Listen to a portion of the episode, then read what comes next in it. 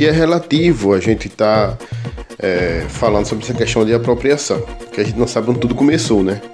Vai ser meio complicado a gente alcançar o começo da história, como diz aquela a música Semen, né? De, de Siba e Braulio Tavares, que diz como, como posso saber de onde eu venho se a semente profunda não toquei.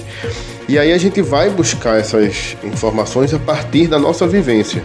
Qual é a nossa vivência hoje? A nossa vivência hoje é de uma predominância cristã a partir de seu, do seu calendário. Né? Claro que a gente vive no Estado laico, ainda não de forma prática, porque a laicidade ainda está longe de acontecer. É claro, é só a gente olhar para o pandemônio que está o país hoje. Mas o que é que acontece? Quando a gente vai buscar essa questão do calendário, de onde se baseia historicamente as festividades do país, a gente vai buscar a história dentro desse contexto, né? Porque pode ser que, que a mitologia romana, por exemplo, tenha se apropriado de uma outra história também. E isso virou um efeito dominó. Mas quando a gente vai, vai traçar uma linha na, na, no calendário brasileiro, a gente começa com Dia de Reis, por exemplo, a festa do Reisado, que fecha o ciclo natalino, ela se baseia primeiramente no, no ciclo do Natal, porque o Natal em 300, pouco antes de 350, ele começou a ser celebrado para os cristãos em 6 de janeiro. Antes eram outras datas, porque não se tem uma data precisa do nascimento de Jesus. Então, dentro da narrativa cristã, da literatura cristã, o 6 de janeiro foi o primeiro momento a ser adotado de forma mais, mais fixa, quando é, isso foi traçado como estratégia de, de Roma, né, do Império Romano, a partir de Constantino, inclusive, que foi quem, entre aspas, né, teve a ideia de converter Roma ao cristianismo, esse, esse converter, como eu já falei, entre aspas, porque o, o, a história era mais política do que propriamente dita religiosa. E aí tinha festa para Janus. Janus, que inclusive é o deus da mitologia que foi responsável, o nome dele né, foi responsável para a criação do mês de janeiro, é dedicado a Janus. E a história do, do, do ciclo natalino, quando foi buscada essa data de 6 de janeiro foi exatamente para confrontar com a festa chamada Festas Pagãs, né? passaram a ser chamadas Festas Pagãs, celebrando os Janos. E aí você vai um pouco mais para frente, tem Dionísio e Baco, né? das mitologias tanto grega como romana, que é, faziam suas festividades regadas de muita orgia, muitas bebedeiras, é, sem freios de cunhos sexuais, né? Então, assim, as festividades para Dionísio, como para Baco, que são é o deus do êxtase, né?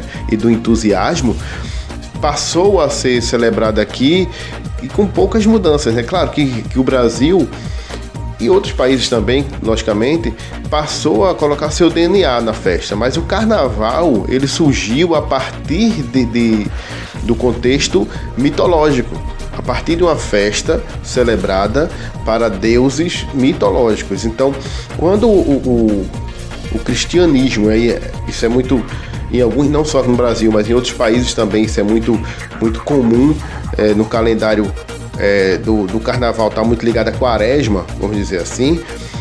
Essa também foi uma apropriação. Né? A igreja, durante muito tempo, tentou frear essa festa. E quando ela não conseguiu, quando percebeu que não conseguia frear, nessa, nessa conversão, né? Nessa conversão de, do, da do, Império Romano para o, para o cristianismo, também veio a estratégia de ligar a festa, os festejos do, da, do entusiasmo, que depois virou intrudo, que depois virou carnaval, a um calendário cristão que era para se ter um controle. Né? O controle, não estou falando de controle da, das pessoas se controlarem na festa, é um controle de seguidores, controle de fiéis, vamos dizer assim. E aí, quando você passa do carnaval, que você chega no período da Páscoa, e a igreja linkou, né? A igreja linkou o período do carnaval com o período da Páscoa. É como se a Páscoa fosse a purificação de tudo que você fez no carnaval. E o que é que acontece? O período da Páscoa também está ligado a um festejo muito antigo do ciclo da mitologia romana, como da mitologia grega, tá? dos seres mitológicos, vamos dizer assim a gente está muito ligado à questão da, da, mitologia romana por causa dessa influência da igreja, né? E aí o que é que acontece? O ciclo de Páscoa aqui no Brasil tem símbolos que são ligados à mitologia, como a deusa Eostre. Eostre que tinha um pássaro, e aí muita gente sabe, mas quem não sabe vai saber agora, né? Eostre tinha um pássaro, que o pássaro foi transformado em, segundo, isso eu estou falando dentro da literatura da mitologia romana, né? E aí o pássaro transformou-se em coelho, mas só por fora. Seu organismo âmago continuava sendo um pássaro. Por isso que quando ia se acasalar, e aí não me perguntem como, porque faz parte da questão religiosa, né? Quando ele ia se acasalar que iria ter seus filhotes, era um, era um coelho, mas que punha ovos e era numa árvore, no ninho. Porque as características do coelho eram só físicas. Por isso que com o tempo esse, esse símbolo passou a ser é, muito forte dentro dos, das celebrações cristãs, do coelho e do ovo. Mas essa prática do, de ter esses símbolos vinha de, da deusa Eostre.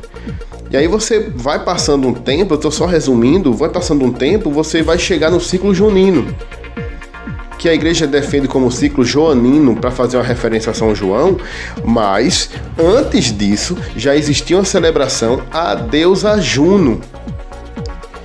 Por isso que o, o, o termo junino, dentro da narrativa e da literatura da mitologia, está ligada a Juno. O nome junino, Juno.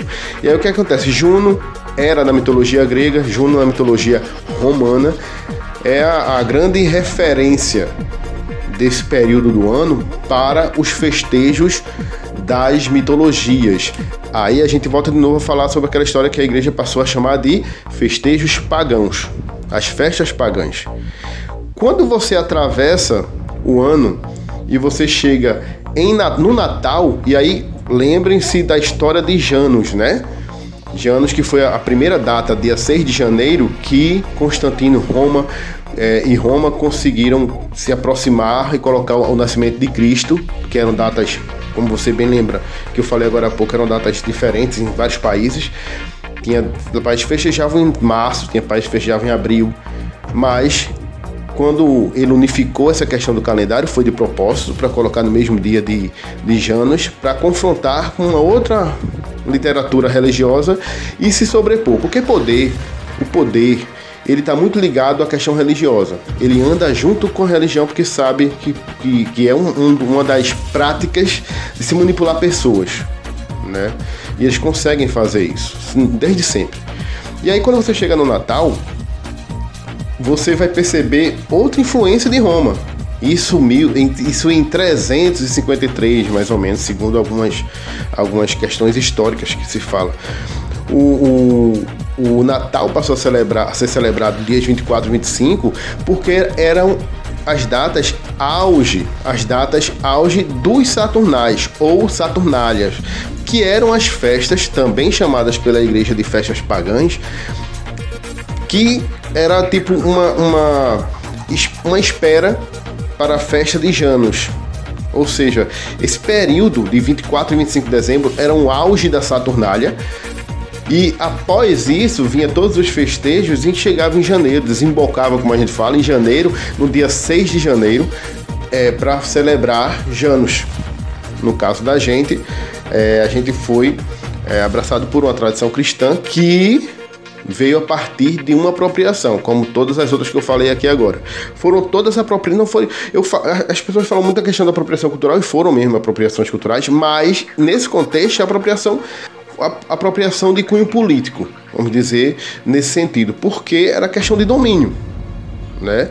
E é claro que todo mundo sabe e percebe isso porque a gente teve Roma, o Império Romano, perseguindo Jesus na história real da, da, daqui, né? Da Terra. E quando você vê mais na frente, é o próprio Império Romano se apropriar de Jesus junto com a igreja da época por causa de poder.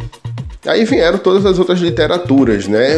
Baseadas basicamente na Bíblia e onde a igreja, com, com os evangelhos, e aí é um outro assunto, né? Porque a gente vai falar dessa questão do, de, de, dos evangelhos que foram permitidos e os que foram encostados é, e queimados, alguns deles, pela própria igreja e a, a, também pela questão política de Roma.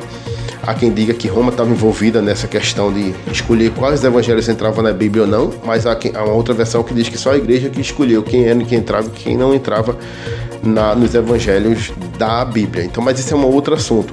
Mas é importante a gente estar tá linkando, porque a gente fala de Roma, da igreja e dessa articulação de ter as pessoas ao seu redor.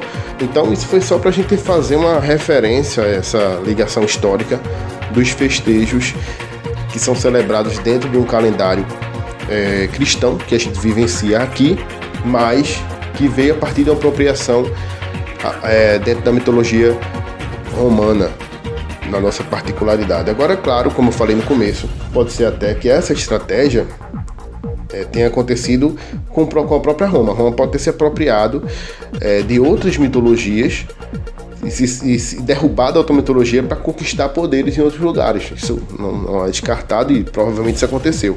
E aí não, não foi diferente com a questão do cristianismo e outras religiões que, que são usadas e são colocadas, não usadas, mas colocadas como cúmplices né, para adquirir poderes políticos na história do mundo. Espero ter ajudado. Vamos de música, daqui a pouquinho a gente volta.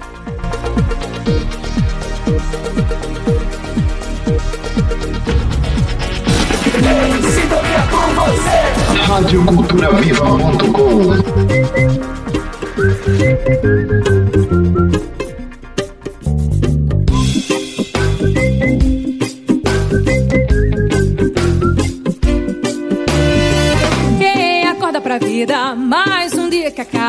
alguma coisa aí dentro ainda não terminou. Pode ser o pensamento de mudar de vida, ou então de estudar e ser alguém um dia. Cada dia que se passa,